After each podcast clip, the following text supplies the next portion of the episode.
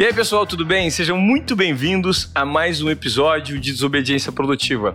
E eu tenho percebido algo muito, muito gratificante. A gente está aí, é, ultrapassou três anos de produção desse conteúdo, né? Que nasceu com muita verdade. Desobediência Produtiva é um conteúdo feito por único e exclusivo propósito para gerar transformação, provocação e insights para vocês que estão assistindo, né? E que nos acompanham os desobedientes, aqueles caras que me encontram na rua e falam: Ivan Moré, adoro seu podcast, poxa, adorei sua reinvenção. Por quê? Porque quando a verdade ela tá evidenciada aqui, cara a cara com vocês, eu só tenho o privilégio de trazer bons convidados. E hoje eu vou trazer um dos principais executivos do Brasil. E alguém que tem um mindset lá na frente. Por quê? Porque é, é alguém que tem uma conduta de humildade, empatia, você vai falar assim, você conhece esse cara? Ele fala, não, eu, eu sou energético, já percebi rapidinho. Ele é o presidente da IBM, é o Marcelo Braga, eu me conectei com ele recentemente num evento que nós tivemos, foi coisa de 10, 15, 20 minutos que nos sentamos, eu fiz o convite. Hoje ele está sentado aqui na cadeira de desobediência produtiva e eu sugiro você pegar papel e caneta para anotar alguns pensamentos e provocações que nós vamos fazer a partir de agora. Não é uma entrevista, isso é uma conversa. Marcelo, muito bem-vindo, cara. É um prazer estar aqui com você. Obrigado pelas palavras generosas. Foi quase ocasional a nossa, é. a nossa conexão ali. E é um prazer estar aqui com você. Sou fã do podcast, escuto praticamente todos os episódios que eu escutei. E para mim é um orgulho imenso estar aqui contigo também, cara. Obrigado pelo convite. Eu fico extremamente lisonjeado e grato, porque a minha audiência que acompanha todos os podcasts, né, é, parte dos podcasts, ela me dá retornos muito positivos. E quando eu fico sabendo que você, que tem uma mente tão provocativa e aberta à transformação que a gente vive, você já ouviu alguns episódios? Se tivesse falado para mim, se tivesse ouvido um episódio, vários. eu ficaria feliz. Você ouviu vários, cara. Vários. Poxa, muito obrigado. E eu queria acabar, assim, essa introdução para te fazer a primeira pergunta e queria que você me falasse a transformação que nós vivemos hoje no mundo corporativo, ela é profunda se a gente comparar com anos anteriores? Super grande, Ivan. Eu acho que tem muitos contextos que mudaram nesses tempos para cá. Acho que a nossa sociedade evoluiu bastante. É, muitos temas que eram comuns no passado hoje não são aceitos ou tolerados. Então, assédio moral, assédio sexual, todos esses pontos que era uma cultura, né, do chefe ser austero, do chefe ser intocável, ficar num andar, numa sala de canto, com uma secretária na frente impedindo contato com o resto da, da estrutura, era uma, um layout normal nas empresas. Hoje a gente trabalha junto no mesmo andar com todo mundo, numa sala coletiva. Minha sala de presidente lá na IBM, ela tá fechada desde quando eu assumi. Trabalho numa baia, junto com todo mundo, porque é ali que você pega o calor do dia a dia, é ali que você ouve o que está acontecendo, é ali que você percebe o que, que falta para aquela pessoa ter sucesso, o que está acontecendo lá no nosso cliente para a gente fazer as coisas acontecerem. E a tecnologia também veio quebrando tudo, né? Então, se pegarmos aí a evolução do, do, do mundo como um todo, não só o corporativo, de 20 anos para cá, a gente consegue ver coisas assim absolutamente diferentes. Né? A forma como a gente trabalha, a forma como a gente se comunica, a forma como a gente se entretém, a forma como a gente vive o nosso dia a dia, tem uma transformação intensa causada pela tecnologia até agora e ainda tem muito mais por vir. Então acho que o impacto é corporativo, é na sociedade e nas infinitas possibilidades que a gente tem pela frente, cara. Quando você fala de toda essa transformação e dessa visão vanguardista que você tem, a gente hoje fala que é vanguardista porque eu acredito, eu não tenho números e isso está relacionado à próxima pergunta. Essa transformação da cultura organizacional, ela ainda infelizmente não está presente nas empresas. Tem muitas que estão passando por um processo de adequação, acredito que outras já se adequaram, mas uma grande parte ainda tem condutas, comportamentos e procedimentos e processos viciados. Né? Você acredita que, por ser um executivo de uma grande companhia como a IBM no Brasil, e você deve ter alguns pares, esse nível de discussão, em que estágio de evolução ele está relacionado às empresas como um todo? Boa pergunta. Eu acho. Bom, primeiro, eu acho que tem uns statements aqui que são importantes, né? Tá. Assim, a nossa ICO, a Jane Rometti, falava que evolução e conforto não coexistem. Então, na hora que você pega isso como essência, assim, para você conseguir dar um próximo passo, a sua empresa conseguir de fato evoluir, tem que estar tá fora da zona de conforto, fazer o que a gente fazia sempre, é, não é o que vai nos levar para frente tendo sucesso. E Ivan, a gente tem 111 anos de idade como empresa, a IBM tem 111 anos. Aqui no Brasil, a gente vai completar agora 105 anos. A gente foi a primeira subsidiária fora dos Estados Unidos, é, que começou por um espírito empreendedor de um brasileiro que pegou um navio, foi lá para Nova York sem falar inglês direito, para bater na porta eh, da, da IBM, na época que tinha outro nome, é, para falar assim: olha, eu tenho uma oportunidade, lá no Brasil vai ter o primeiro censo a gente está precisando de máquina tabuladora, eu queria representar a IBM para lá. Passado, assim, sem, não era uma grande corporação, não era uma empresa que foi lá falar, um empreendedor. E dali ele chamou a atenção do, do, do, do Thomas Watson, que era o, o, fundador da IBM, que falou assim, gente, mas da onde saiu, da onde surgiu, se interessou e aqui foi aberta a primeira filial da IBM fora dos Estados Unidos. Então, assim, a gente nasceu aqui por um espírito empreendedor de um brasileiro. Dali começou a expansão internacional da IBM. O que vem dali para frente é, uma empresa de tecnologia com 105 anos, somos únicos. Nossa. E o segredo disso está na nossa capacidade de se reinventar. Se a gente continuasse sendo muito bom fazendo fatiadores de frios, a gente não ia passar para máquinas de tabulação, a gente não ia passar para máquinas de escrever, a gente não ia passar para os mainframes, a gente não ia passar para os PCs, a gente não ia passar para a nuvem, a gente não, não, tá, não estaria vislumbrando a computação quântica que está chegando aí. E a forma dessa reinvenção é literalmente você observar o que é está acontecendo, é, ter uma cultura de inovação muito forte, que permita ver que tem algo novo que dá para ter impacto e utilidade na sociedade. E essa cultura de inovação é que driva toda essa transformação. Perfeito. E na hora que você conecta isso tudo, é que faz essa discussão de para estar tá hoje uma empresa protagonista com tantas novas empresas acontecendo, com tanta gente boa no mercado, essa cabeça de reinvenção de que ter que sair da zona de conforto é obrigatório, não é opcional. É, a gente acaba sendo referência para muita gente, até porque com esse tanto de tempo de, de estrada, todo mundo tem um, contato de um jeito direto ou indireto com a IBM, sabendo ah, ou não. É, mas essa cultura de transformação do que está acontecendo, como é que você muda a forma de gestão, como é que você trata as pessoas, também eu acho que é um, um alicerce muito forte nosso, cara. A gente tem um histórico de respeito à diversidade, de inclusão, muito à frente do tempo corporativo. Perfeito. Então, desde assim, do, do primeiro negro assumir um board de uma empresa listada nos Estados Unidos, uh, passando por é, uma capacidade genuína, e isso faz parte da nossa cultura, cara, que é muito bacana, que hoje faz parte né, de, de dizer que tem um processo de SG, de dizer que tem um programa de inclusão. Lá é a nossa cultura visceral. A gente se assusta quando vai em alguma situação que olha e fala assim: como assim não teve um respeito?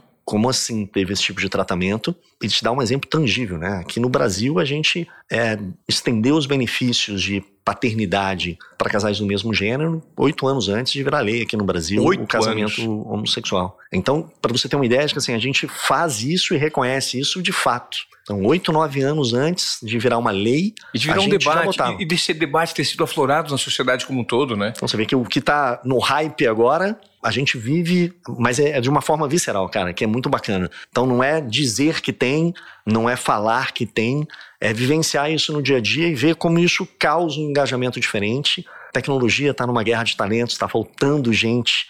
Né? Segundo a Brascom, a gente tem, vai ter quase 800 mil vagas abertas até 2025. 800 mil? É, gap de 800 mil vagas abertas até 2025. Então, o momento que a gente vive hoje é praticamente de pleno emprego no mercado de tecnologia e uma disputa de talentos super acirrada entre as empresas. Então, o que era parte da nossa cultura passou a ser um dos maiores qualidades de atratividade e retenção das pessoas. Saber que lá é um ambiente inclusivo, saber que lá é um ambiente com oportunidade, um ambiente que tem uma cultura é, meritocrática afirmativa, enquanto tem vários outros estilos de cultura que levaram algumas empresas a ter muito sucesso no passado, uma cultura austera, uma cultura de uma competição muito intensa. É, esse equilíbrio, é, eu acho que também é parte do, do segredo de estar tanto tempo no mercado, protagonista e relevante. Ou seja, a IBM já percebeu há muito tempo atrás que a empresa não existe única e exclusivamente para gerar é, lucro para os sócios, para os acionistas, como um todo, para a sociedade, ela percebeu que o comportamento dela precisa ser coerente e compatível né, com essa transformação e pensar no todo. Né? É, é, algo que muitas. E quando você divide essas experiências com empresas que ainda têm dificuldade, eh, Marcelo, de propor esse tipo de transformação, você acredita que a peça fundamental está no comportamento humano, está no mindset de gestores que precisam estar um tempo à frente para propor situações e condições é, de tomada de risco para os colaboradores? Ou seja, gerar um senso de pertencimento e de comprometimento desse colaborador para que ele se sinta uma célula do todo.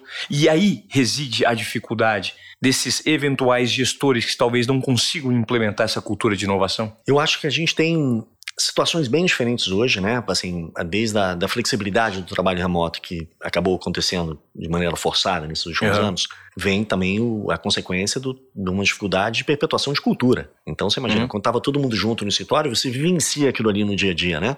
Quando está remoto, você entra por um fim específico de uma reunião, termina a reunião, você desengaja. Então a gente de fato acredita que o modelo híbrido ali da, de um retorno ao trabalho é o mais adequado para fazer esse equilíbrio, para trazer esses temas à tona. Uhum. Do, aqui no Brasil a gente teve um, um incremento de funcionários super importante nos últimos dois anos, e, e, mais da metade deles nunca pisou no escritório. A parte boa oportunidade para um monte de gente fora dos grandes eixos econômicos do Brasil, gente do interior, podendo trabalhar como qualquer outro. Então, muita oportunidade surgiu. Por outro lado, como é que a gente cria, se uh, replica a cultura uh, da IBM? Cara, nós nos chamamos de IBMistas. Né? Quando a gente se classifica e se fala dessa forma, para você ter uma, uma visão de como isso é forte há muitos anos. Mas esse é um desafio que a gente tem hoje. Agora, o, o papo de como a gente provoca Cara, vai muito da intencionalidade. Ivan, eu acredito muito que assim, ou a gente é intencional nas coisas que a gente faz, ou a ocasionalidade pode trazer algum resultado. Claro. Mas assim, se eu tô numa. Se eu tenho uma oportunidade de estar tá trocando uma ideia com algum executivo de alguma empresa, que além de falar de tecnologia, de inovação, de produtividade, de eficiência, você conseguir puxar o tema um pouquinho para o lado e falar de diversidade, de falar de como a gente juntos podemos nos dar as mãos e é, causar um impacto maior dentro da sociedade, dando capacitação, por exemplo, para comunidades carentes, e a gente ter mais gente apta em tecnologia, que tem interesse de várias vertentes, é, é importante para nós termos mais pessoas, porque há gaps de trabalho, mas a tecnologia hoje, pra você ter uma ideia, a gente não pede mais nível superior na IBM já tem algum tempo. Vocês não? Não, requer, não tem nada de requerimento de nível superior. nível superior, não. A gente seleciona por conhecimento, por skill. Tá. E talvez a tecnologia seja uma das áreas que está com mais abundância de ofertas de treinamento, ofertas de capacitação gratuita, que no passado era super caro, né? Você fazer cursos especializados da IBM, de qualquer outra gigante de tecnologia, você gastava muito dinheiro para se qualificar. Agora tem quase todos eles disponíveis na internet. E qual o impacto que você tem a pegar uma pessoa de uma comunidade, dar treinamento de graça, essa pessoa no trabalho mais entre level, mais júnior, já ser uma pessoa que provavelmente vai ser uma das que mais ganha na casa dela, de que muito rapidamente ela vira uma pessoa sênior, uma plena, sendo plena, ela já passa a média de, de rendimento, provavelmente dos vizinhos deles ali como um todo, e com poucos anos, se a pessoa tem é, vontade e tem capacidade de fato, ela vira uma pessoa sênior com poucos anos, enquanto outras é, profissões é gastar 10, 15 anos para ser chamado de sênior, 4, 5 anos um programador é sênior. E ele fura a bolha. E ele mostra e começa a impactar, e todo mundo olhando, e todo mundo querendo fazer igual, e o vizinho que podia estar tá fazendo outra coisa que talvez não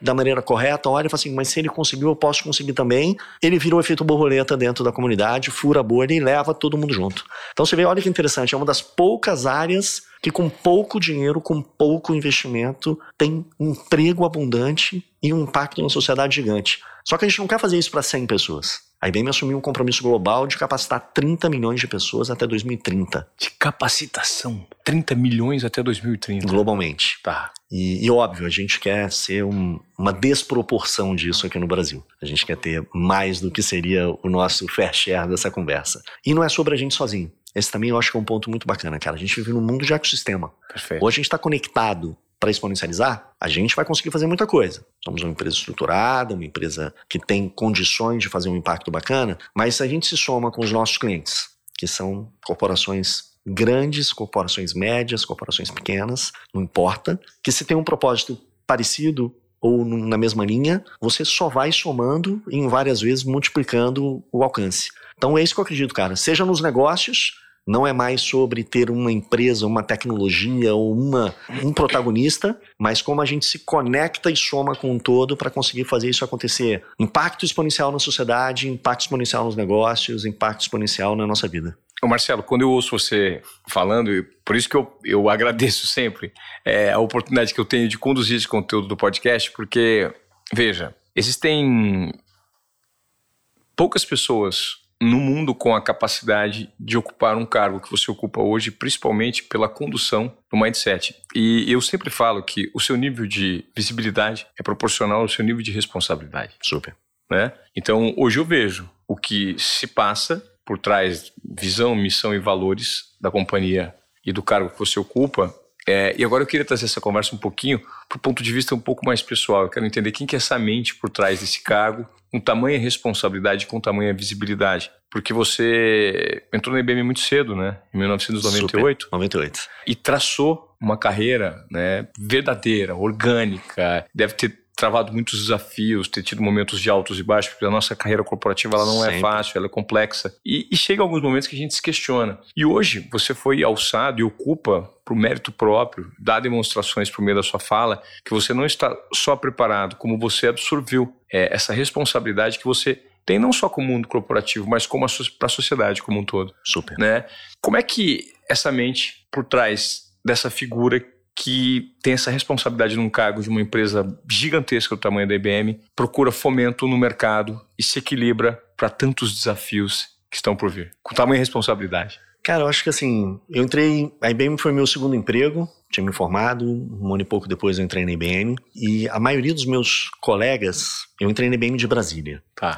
É, fiquei bastante tempo lá antes de vir para São Paulo. E a maioria dos meus colegas eram 10 anos mais velhos que eu. Só quando você entra numa empresa com 20. Você tá com que idade hoje? 46. 46, cara. Quando você entra com 20, 21 anos na empresa, você tá no outro estágio da tua vida, né? Seus sonhos são outros, suas ambições são outras.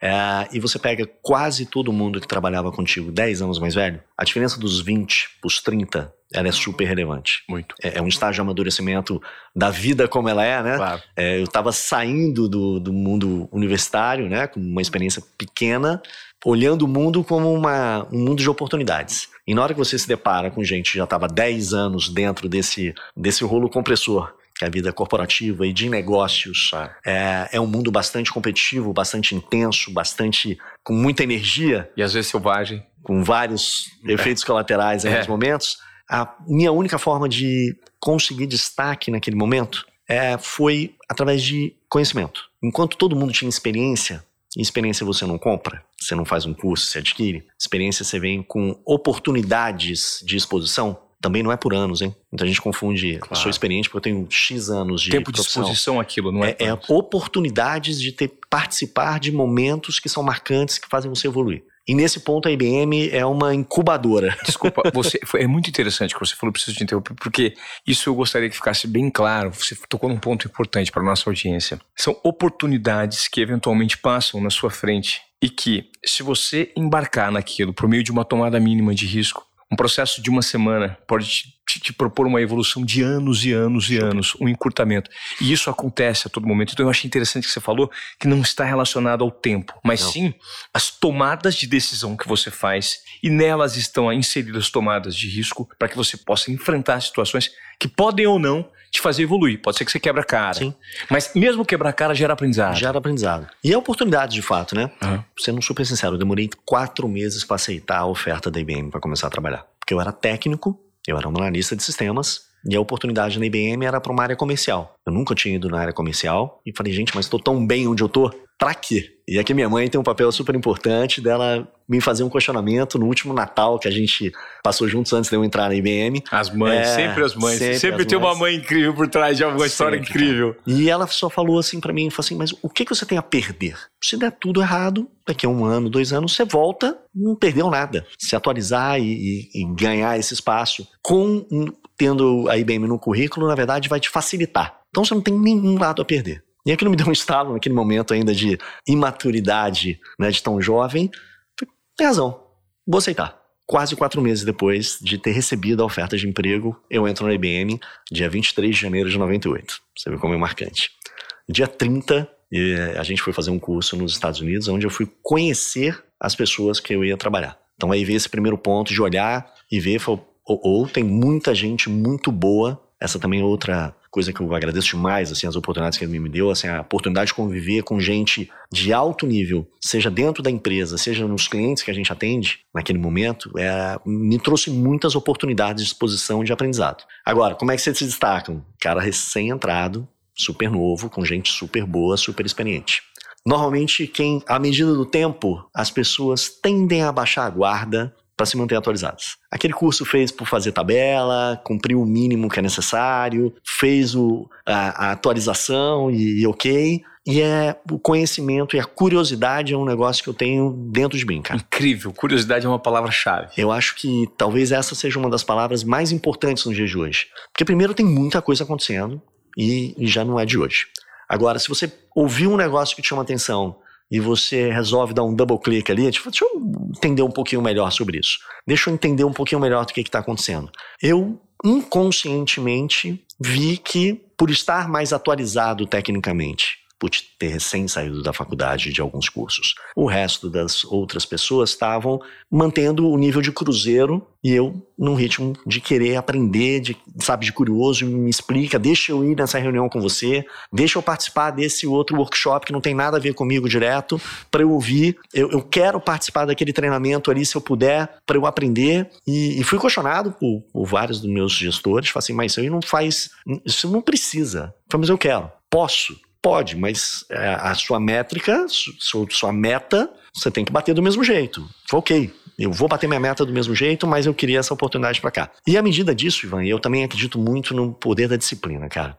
Assim, é um passo todo dia, é um pouquinho todo dia, que ao longo de mês faz a diferença, pequena, ao longo do ano já faz uma diferença significativa, ao longo de vários anos dá um impacto gigante, ao longo da sua vida é transformador. E isso para vários momentos da vida. Essa é outra coisa que, de fato, eu exerço há muito tempo, seja para. E, e, quando você para para olhar, né? Se você faz uma dieta, a vida toda é diferente. Se você se exercita a vida toda, você vai chegar mais velho diferente. Se você guarda alguma coisa, você vai ter uma aposentadoria diferente.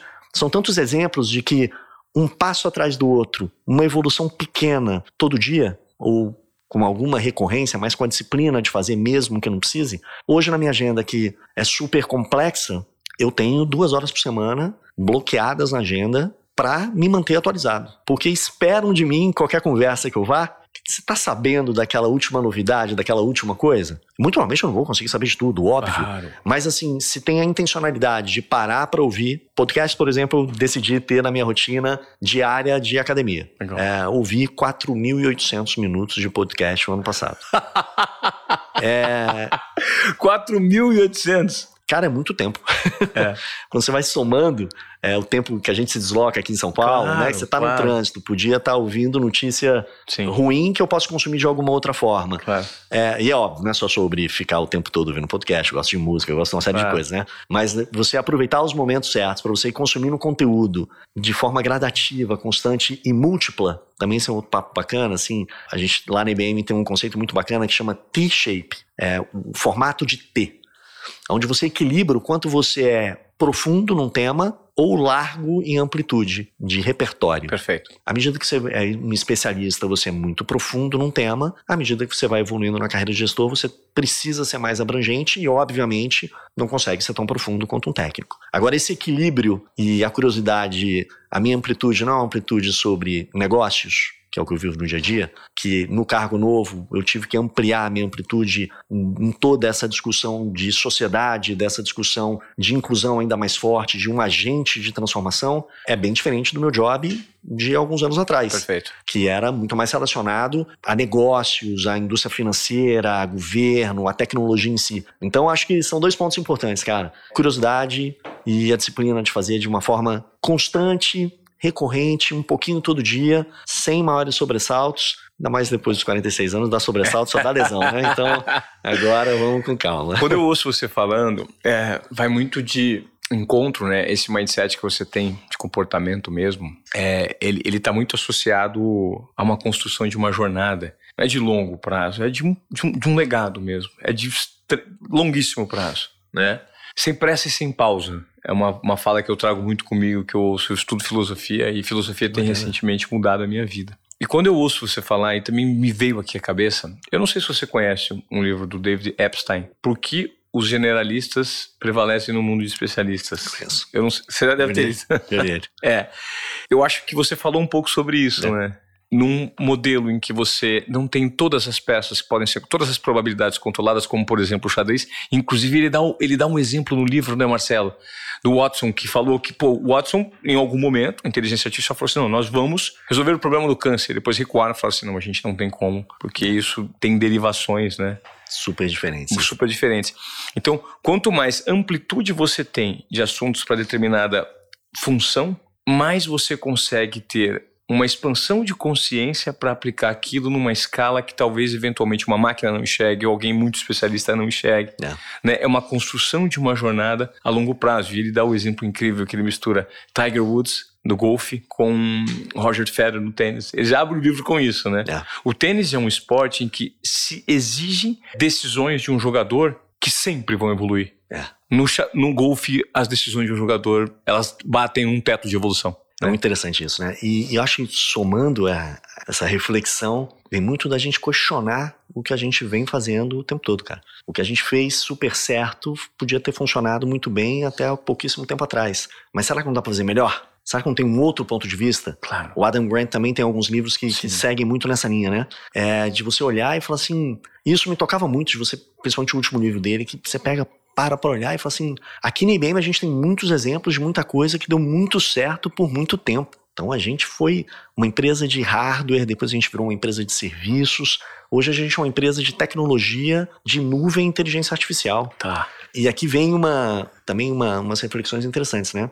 Assim, a, a gente tem uma, um orgulho imenso do que a gente fez até agora. A gente é o backbone das maiores empresas e corporações do mundo ainda. Mas se a gente tivesse parado reluzente no, no trono de nada vai mudar, a gente ia perder várias ondas de evolução. Então, a forma como você vê a, o impacto que tecnologia está tendo dentro dos negócios, tecnologia era coisa de nerd, cara. Claro, tecnologia é isso. E ainda existe um preconceito. Muita gente ainda tem preconceito. Super. O que é? Isso é muito complexo. Você vai trabalhar com tecnologia? Você é nerd? É. Você pega um exemplo. Na minha faculdade eram 50 pessoas, duas mulheres. É, nenhum, nenhum negro. Então você olha e fala assim, a diversidade é porque naquela época o que se fazia era automações. Era o começo da automação bancária, o começo da automação é, comercial. Era como fazer mais do mesmo jeito, mais rápido. Tá. E eu acho que a beleza do que veio da tecnologia mais recente agora é como fazer diferente. É como fazer um novo. É como você treina uma inteligência artificial por um cliente nosso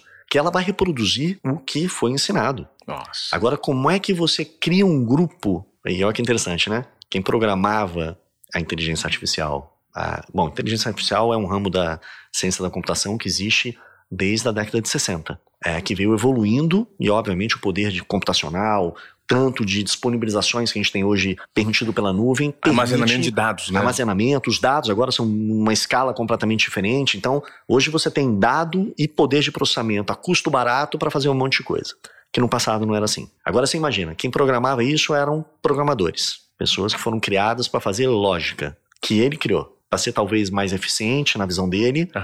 não necessariamente mais fácil de usar. Mas para ser mais eficiente do ponto de vista dele. E aí, na hora que você vê hoje, o, o customer experience, o user experience, é, é o que prevalece. Mesmo talvez custando mais caro, vamos botar dessa forma, de uma ótica computacional. Sim. Muito mais coisa acontecendo para ser fácil para você na ponta. Claro. Mas o que importa é ser fácil para você na ponta. E não importa o mindset do cara e o custo que isso gera para facilitação ou o trabalho que o consumidor final vai ter. Vai ver o equilíbrio Perfeito. de como você equilibra isso, que óbvio tem que ter o, o não adianta também ser tão claro. fácil o negócio quebrar, né? Sim. Mas no, no final dessa conversa, assim, quem treina hoje inteligência artificial nos nossos clientes tem, óbvio, pessoas de tecnologia junto, mas são linguistas, são pedagogos, são bibliotecários, são psicólogos. Porque é a forma como você vai interagir com esse tipo de tecnologia, que é conversacional, na maioria das vezes, seja por texto, seja por voz, seja por qualquer que seja a interação, qualquer seja o canal, que é assim que a gente fala, mas você está falando com é, é, a inversão do ser humano aprendendo como usa um sistema para o sistema aprendendo o que o ser humano quer.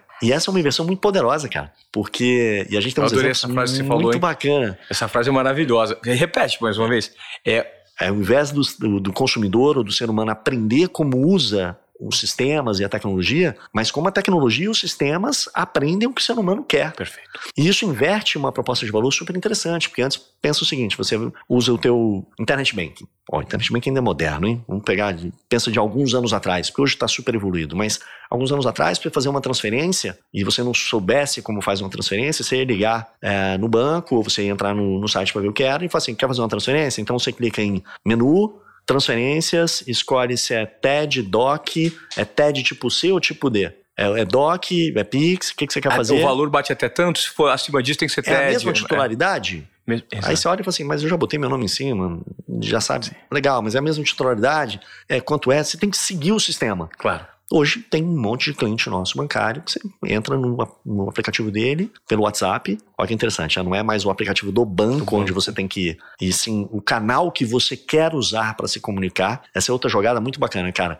As empresas estão começando a perceber que não é sobre eles também serem o centro, e você está servindo o seu cliente onde é que ele esteja. Perfeito. Você- Usando os canais, você sai do seu, da sua zona de domínio e vai para o canal onde ele quer ser atendido. Você lembra? Antigamente, assim, você vai na loja, você vai na agência, você vai no, na, na repartição do governo. Agora já é uma outra conversa. É como é que você atende todo mundo da forma mais simples. E você pode simplesmente pegar um canal de atendimento de um banco e fala: quero transferir 100 pila para minha mina. E ele sabe que pila é reais, que mina é, é a companheira dele, a namorada ou a esposa, é, que ele já tem no cadastro quem ela é, e pode perguntar assim: é para a mesma conta que você sempre transfere todo mês ou não? E se for, tá feito. Sim. Autentica e faz. Olha como pode ser muito simples, muito conveniente. E aí você extrapola isso aí para as outras coisas da nossa vida. Como é que você compra mais fácil? Como é que você resolve um problema com o governo mais fácil? Como é que você desenrola a sua vida? Essa é exponencialidade que a gente vê hoje, o somatório de inteligência artificial, dando a escala que precisa para os negócios, automação atrás disso. Como é que você pega vários sistemas, várias coisas complexas e automatiza isso aqui para responder dessa forma simples e dado para saber que momento, de que forma, de que jeito, de que informação que você já tem que não precisa perguntar ou que algo que é interessante para você que você pode complementar. Então essa combinação de Perfeito. inteligência artificial, nuvem e aí entra um terceiro ponto que é super bacana hoje também, que é a parte de segurança. Que a gente viu, Cibersegurança. cibersegurança, que também é, aí é o, é o nerd, é o cubo, né? Tá. É, a- como você olhava antigamente, há pouco tempo atrás, era uma discussão de um. O estereótipo era alguém de capuz trabalhando de madrugada na frente de um computador, né? É. Você botar hacker ou qualquer É- coisa é dessa no- de- é. em, em qualquer buscador aí, você vai ver que a, a foto, né? O estereótipo é esse. Hoje é outra coisa. Hoje é um- são quadrilhas especializadas. O impacto não é roubar o dado, não é fazer uma transação fake. O impacto é parar uma corporação. E a gente viu durante a pandemia que todo mundo teve que ir muito rápido para casa, é, que novos meios de trabalho aconteceram, a adaptação foi forçada, não foi planejada, e essa adaptação tão emergencial, tão abrupta, abriu um monte de, de oportunidades para malfeitores entrarem fazendo estragos, cara. A gente ouvia dizer que uma empresa lá fora foi atacada. A gente viu campeões brasileiros sofrendo de joelhos. Simplesmente um negócio deles parados por dias. Você tem algum exemplo evidente que vem na cabeça que você possa dar pra gente tangibilizar pro pessoal que tá, assim, ataque que alguém parou e o prejuízo que isso gera pro consumidor e pra empresa? Ó, em média, a gente fez um estudo aqui no Brasil, Tá. em média são 6 milhões e meio de reais que a empresa perde por vazamento de dados de uma forma média. Então, assim, qualquer que seja a empresa, em média, são 6 milhões e meio de reais que a empresa perde, seja em danos de imagem, seja por multas, porque agora a gente tem a Lei Geral de Proteção de Dados, Tá. empresas multinacionais ainda têm que seguir ah, o GDPR lá da Europa, tem uma série de regulamentações atrás disso. Tá. Então, seja prejuízo do negócio estar parado, prejuízo de imagem, prejuízo de credibilidade. A gente viu laboratórios aqui no Brasil farmacêuticos fora do, do Tá. ar, a gente viu grandes empresas de logística fora do ar, Perfeito. a gente viu e-commerce super desenvolvidos fora do ar. Então, deixou de ser uma indústria que antigamente era banco sendo atacado. É, e era coisa de quem tem cuidado sabe a segurança é o pessoal de TI. Agora a cyber virou tema de board de empresa. O que, que esses caras ganham com esse ataque? Hoje, dinheiro. Dinheiro, muito dinheiro. É, o cara sequestra a sua empresa e perde alguns milhões em Bitcoin e é isso aí. E aí E- você tem que pagar o resgate. Quem paga, também outro estudo nosso mostra que mais da metade não recupera, então toma o prejuízo mesmo. É, outros têm que recuperar planos de contingência, backups, etc e tal. Então você vê que aqui a discussão entra, entramos numa vertente um pouco mais tecnológica, tá. mas hoje tecnologia e negócios, independente da indústria que seja, independente do segmento que seja, é impossível de ser associado. Uma pessoa de marketing hoje, se não entender de dados, ela não sabe fazer marketing hoje. Então você imagina, e eu gosto de dar muito esse exemplo, que assim, marketing era sobre humanas, né? Como é que a gente cria algo novo que toca humanas, sem você saber, sem usar o lado, não vou chamar de exatas, porque tecnologia também deixou de ser tão exatas assim, Sim. mas sem esse olhar analítico, você não sabe fazer marketing. Você não vai ter assertividade de campanha. Não vai ter Você não vai mostrar o é retorno. É, é, super diferente. Um médico que não usa tecnologia de ponta, você não quer ser tratado por ele. Não. Mas você quer alguém experiente lá do outro lado também, para você, claro. eu quero alguém experiente que usa tecnologia, esse equilíbrio. A parte holística. Ser, passou a ser fundamental. Isso para dar alguns exemplos, né? Agora você pensa dentro de corporações, sem brincadeira. Nenhuma reunião que eu tenho com nenhum board de empresa ou presidente de empresa, o assunto de cyber é o primeiro ou é o último. Ou o cara tá com muito medo, que viu alguma coisa, ou ele não quer passar porque ele viu que o outro passa. Passou. Então acho que esses temas, nuvem, que dá, democratizou a tecnologia. Então, antigamente, só empresa grande tinha acesso a poder computacional. Hoje, a nuvem democratiza, qualquer um pode usar serviços de vários provedores. Aqui também entra uma outra palavra muito bacana que eu citei na nossa outra começo da nossa conversa de ecossistema, mas hoje é sobre o mundo open, todo mundo usando open source, todo mundo contribuindo com o outro. Aí entra o open banking, aí entra o open finance, aí entra o open insurance, todo mundo se conectando. E você vê que é o contrassenso, né? A coisa mais segura do mundo é você estar isolado. Sim, protegido dentro daquelas paredes ali. Você contratou um banco para guardar. Pensa um banco ali. na época do faroeste, hein? Sim. Você contratava um banco para ter um cofre para você botar seu dinheiro lá dentro. Hoje, o banco e serviço bancário e a forma como você quer consumir seus serviços e, e produtos é como é que todos eles se hiperconectam para que você, de um banco só, consiga ver o extrato de, de, todas as suas outras contas correntes num lugar só. Uau. É um contrassenso, é um paradoxo. É um paradoxo. E aí vem uma outra discussão que vem muito sobre. Eu brinco muito com o time aqui que a gente saiu da época do OU e foi para a época do E. Então não é estar tá seguro ou conectado, é você estar tá seguro e conectado. Não é sobre ter exatas e humanas, é juntar essas duas coisas. Não é sobre é, ter humanos fazendo trabalhos ou inteligência artificial e automação. São as duas coisas juntas. Não é sobre tudo ir para a nuvem, porque vai ter muita coisa que vai ter que ficar dentro das empresas para uma questão regulatória, para uma questão de investimentos. É uma nuvem híbrida, que tem a coisa dentro de casa e uma coisa fora de casa. O mundo do ele é muito mais divertido, cara, porque você consegue trazer antagonismos trabalhando junto do que a opção de tenho esse estereótipo ou aquele estereótipo, eu quero ter os dois. Porque os dois se somam. E quase tudo que a gente está vendo na sociedade, na tecnologia e nos negócios é sobre somatório. Senão você vai ter um pedaço da realidade só. Quero terminar esse podcast nunca mais, cara. eu sempre falo para as pessoas, o Marcel, que a beleza que eu mais admiro é a beleza intelectual, né? Quando a gente tem provocações e insights e consegue ter essa visão tão ampla do todo, né? Principalmente quando você conecta comportamento, inovação e tecnologia, né? E talento e necessidade de transformação. Te ouvir falar é muito gostoso, porque a gente começa a você vai puxando, fala, puxa, tem insumo aqui, tem insumo aqui. A gente vai abrindo um leque de possibilidades na cabeça da gente. Você dá muita palestra? Você. Como, como que é a sua vida, assim, de compartilhamento de conteúdo? Porque, da mesma maneira que eu tenho um privilégio de ter você aqui hoje, eu imagino que tem muita gente, sua agenda é super corrida, lotada. Como que você disponibiliza o seu tempo para você compartilhar mesmo e ser um agente de transformação? Não só dentro da IBM, mas fora também para outras pessoas, como você está cedendo o seu tempo rico e valiosíssimo, não só para mim, mas para nossa audiência. Como é que é essa gestão? Você acredita que compartilhar faz parte da sua jornada como ser humano? Na verdade, Ivan, é o seguinte: é, talvez eu tenha uma a tive a oportunidade ao longo de muito tempo de estar tá conversando com muita gente. Então, o meu papel dentro da IBM começou com o papel de vendedor, e vendedor vai a cliente vender. E quando você começa a conversar com os clientes, você começa a entender situações, problemáticas, desafios que você pode resolvê-los ou não.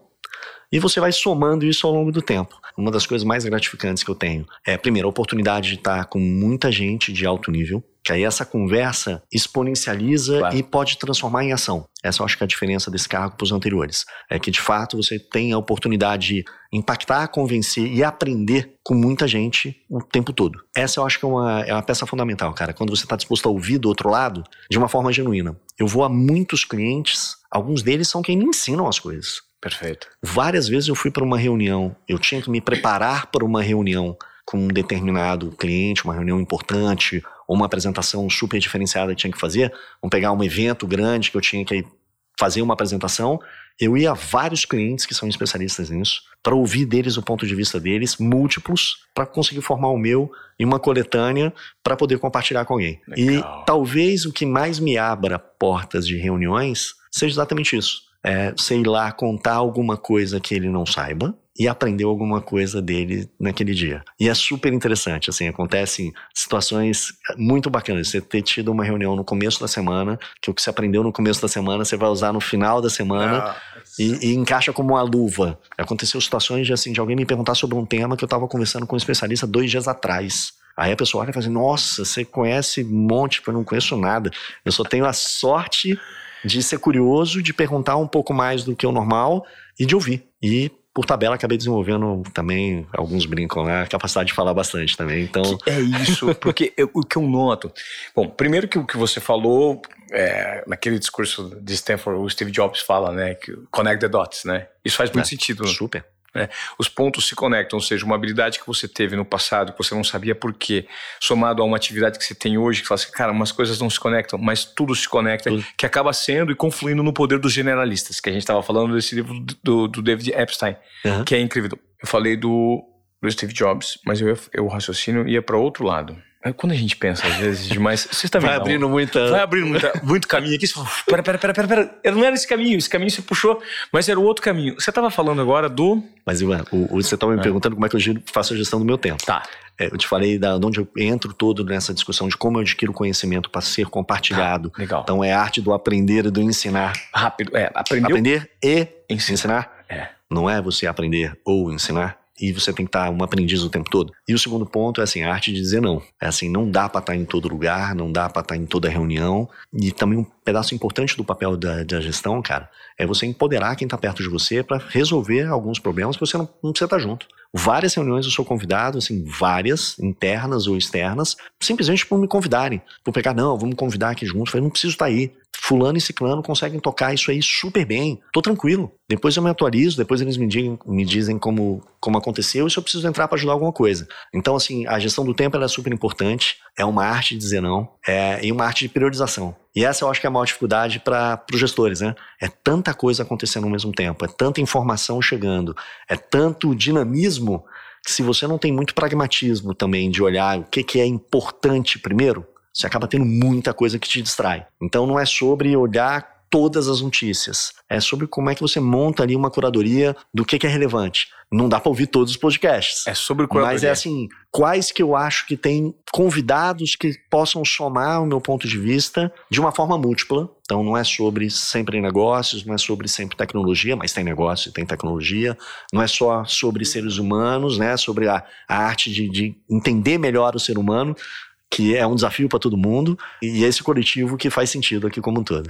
Você, eu retomei agora, você me ajudou. Eu, a pergunta que eu ia te fazer é justamente sobre essa questão de, a partir do momento, isso ficou evidente para mim no começo desse ano. Eu trouxe uma pessoa super interessante para gravar um podcast, que é o Léo Chaves, cantor, que tinha a dupla com o Vitor e Léo.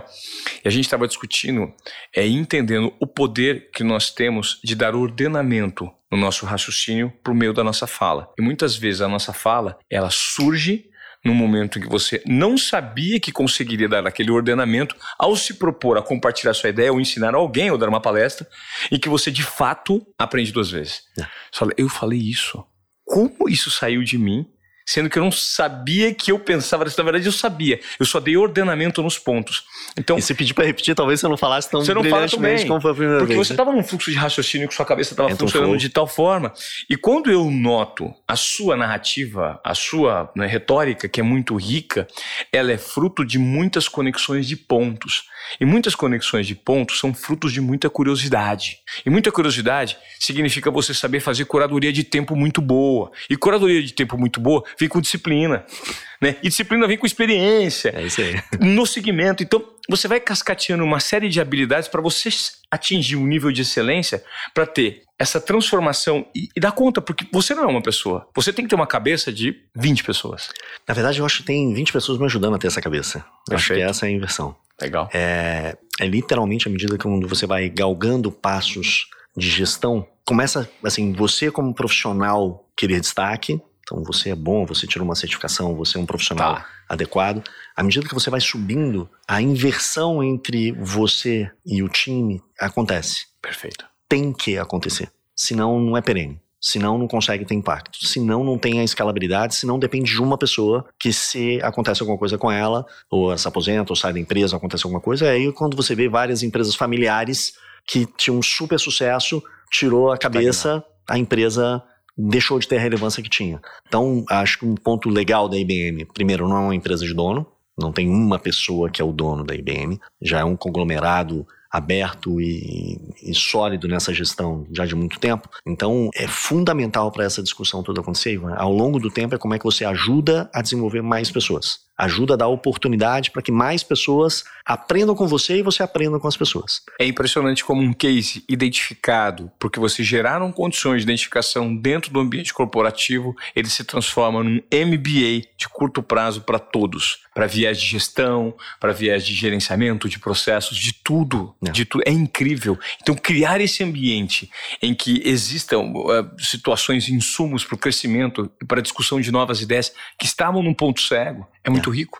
Não, eu vou te falar o seguinte: se a coisa mais moderna que existe hoje, né, talvez a tecnologia mais impactante, na minha opinião, hoje é a inteligência artificial.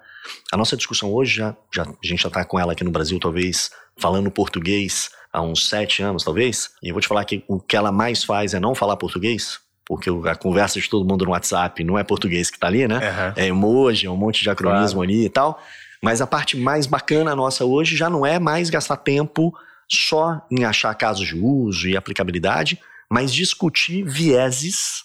Será que ela foi ensinada do jeito certo? Discutir rastreabilidade e explicação da decisão tomada. Porque é isso que a sociedade demanda hoje, mano. É você olhar e falar assim: aprovou o meu crédito ou não, por quê? O meu seguro tem esse valor maior ou menor, por quê? Antigamente era fazer formulário, né? Claro. Você é jovem, você tem pouco tempo de habilitação, você está na profissão X, ou X e Y critérios, é mais barato ou é mais caro. Mas é verdade isso, será? Esses critérios levam a um resultado melhor? Ou isso foi um, um, algoritmo montado que não necessariamente precisa continuar funcionando assim? Quem ensinou o algoritmo? Será que é o grupo que ensinou Sim. que se não tem esse, esse olhar mais holístico, se não é representativo na nossa esfera de sociedade, vai ter viés. Agora, como é que, se isso está sendo mais exponencial e está sendo mais usado pelas empresas, essa é uma das principais discussões que a gente tem hoje. Como é que a gente ajuda as empresas a sim ganhar eficiência, a sim estarem mais modernas, a estarem mais seguras, mas com esse olhar de responsabilidade que temos que ter, porque a tecnologia impacta a vida de todos nós de um jeito diferente. Mas olha que interessante, quando está todo mundo olhando tecnologia ou um ponto, a gente está olhando a tecnologia, casos de uso, mas Está sendo usado de forma ética? Está sendo usado da melhor forma? O gestor, dono daquele projeto, tem condição de olhar e falar assim: acho que dá para melhorar. Acho que a amostragem de dados ou de informação que ensinou essa inteligência artificial pode não representar todo o escopo de é, pluralidade que ele queria. E quando você está fazendo, várias vezes você não percebe. Você usou uma base de dados, uma base de informação. já estava um enviesada. Que já estava enviesada inconscientemente, várias, inconscientemente. A grande maioria das vezes inconscientemente. Conscientemente. Agora, quando você dá ferramental para que isso seja explorado, discutido e corrigido, é que é o ponto mais bacana, cara. E isso é impressionante, que tudo que você estava me falando, eu vou encaixando em pontos de situações que eu também vivi. Eu, eu já estou terminando a entrevista, porque a gente, se eu pudesse, eu ficava aqui conversando com o Marcelo o dia inteiro. Marcelo, é, tem uma frase do Dr. Tyson, Neil deGrasse Tyson, astrofísico, eu fiz um curso dele, e ele diz o seguinte: não importa o que você sabe, o que importa é as perguntas que você faz para procurar saber. Então é muito sobre as perguntas, que acredito que esse é o sério. Quais são as perguntas que nós ainda não fizemos para ter respostas que podem implementar algo transformador que está no nosso ponto cego? Acho que tem também sobre essas, essas frases de, de que, que, fazem essa reflexão, né? Tem duas lá na IBM que nossos fundadores, do Thomas Watson e Thomas Watson Jr. Uma deles ela, ele falava que assim qualquer problema pode ser resolvido se as pessoas se dispuserem a pensar. E aí o think é um dos nossos principais emblemas, é um dos nossos principais logotipos. O nosso evento que a gente faz uh, anualmente chama Think. Uh, tem lá na IBM várias placas, né? Esse Think. Porque isso é muito emblemático. A gente parar para pensar e pensando, você faz as perguntas certas e observa de um jeito diferente, vários problemas podiam ter sido resolvidos. E o outro que também tem um impacto muito bacana é que assim, você quer aumentar a taxa de sucesso? Dobra a taxa de fracasso. Porque se você não dá oportunidade para ter acerto, é, erros. Claro, tomada de risco. a cultura não está aberta Isso. a tolerar. E essa é uma mudança muito grande, né? Da parte corporativa, que antes era sobre o acerto. Sim. É sobre a eficácia, a eficiência. Não erramos. Então, uma empresa de 105 anos, dita tradicional, esse é o ponto que a gente tem. Por isso a gente é há 29 anos a empresa que mais registra patente no mundo. 29 anos? Consecutivos. E, cara, com um mercado absolutamente borbulhante, né? Ideias surgindo, conglomerados ali, né? E N outras empresas extremamente inovadoras do lado. E a gente esse ano tivemos o prazer de estar de novo, pelo segundo ano consecutivo, dentro do top 10 das empresas mais inovadoras do Brasil, pelo Prêmio do Valor. Uh, isso nos dá muito orgulho. E como empresa de tecnologia, então, vários anos. Então, essa cultura da inovação, a cultura de observar, essa cultura inclusiva e como é que a gente conecta todo mundo para fazer um negócio diferente, ela é uma mudança drástica da cultura corporativa que nós vivenciamos há muitos anos, mas essa é a IBM de hoje. É isso que nos a gente acredita que vai nos levar para as próximas gerações, continuando protagonista e tendo sucesso. Poxa, ô Marcelo, eu te falo, te, te confesso aqui que durante três anos eu fiz podcast, mas esse de fato está entre os três melhores podcasts que, isso, é, que, eu já, que eu já gravei e eu gostaria de agradecer você um super pelo prazer. seu tempo. Eu gostaria de pedir para você que acompanhou esse episódio de Desobediência Produtiva até aqui, o Marcelo Braga, que nos deu uma aula hoje, mas ele deu uma aula de uma maneira simples, humilde, provocativa, que é isso que a gente precisa. E de que forma você que está nos acompanhando vai transformar isso em lições e práticas para o seu dia a dia, hoje, agora. Pensar, se questionar, se sentir inconformado com a situação, não só a sua, mas da sociedade, para você gerar algum tipo de transformação. Porque depende da gente, depende do seu senso de pertencimento, do ecossistema que você faz parte. Então é sobre isso. Se você vê até aqui, você precisa compartilhar esse episódio para que esse episódio chegue em mais pessoas e gere mais transformação, porque é sobre isso. Ter um comportamento de desobediência produtiva, como eu falo, é quebrar os protocolos e entregar mais do que esperado usando sua intuição, sua confiança, sua coragem. E ele deu uma aula para gente. Marcelo, eu espero que de fato todos os seus planos e as suas metas sejam alcançadas. Obrigado, não só pelo, por você ter vindo aqui, mas pela transformação que você gera no mundo corporativo. Eu vim do mundo corporativo e foi o que me tirou do mundo corporativo, foi justamente esse engessamento de uma cultura que não me propunha uma tomada de risco, não me propunha um senso de pertencimento, propôs por um momento, mas eu vi que a transformação gerada pelo mercado, ela deixava de existir internamente. E foi aí que eu resolvi fazer um movimento de risco, que na verdade de risco não tem nada, é um movimento de abertura para crescimento.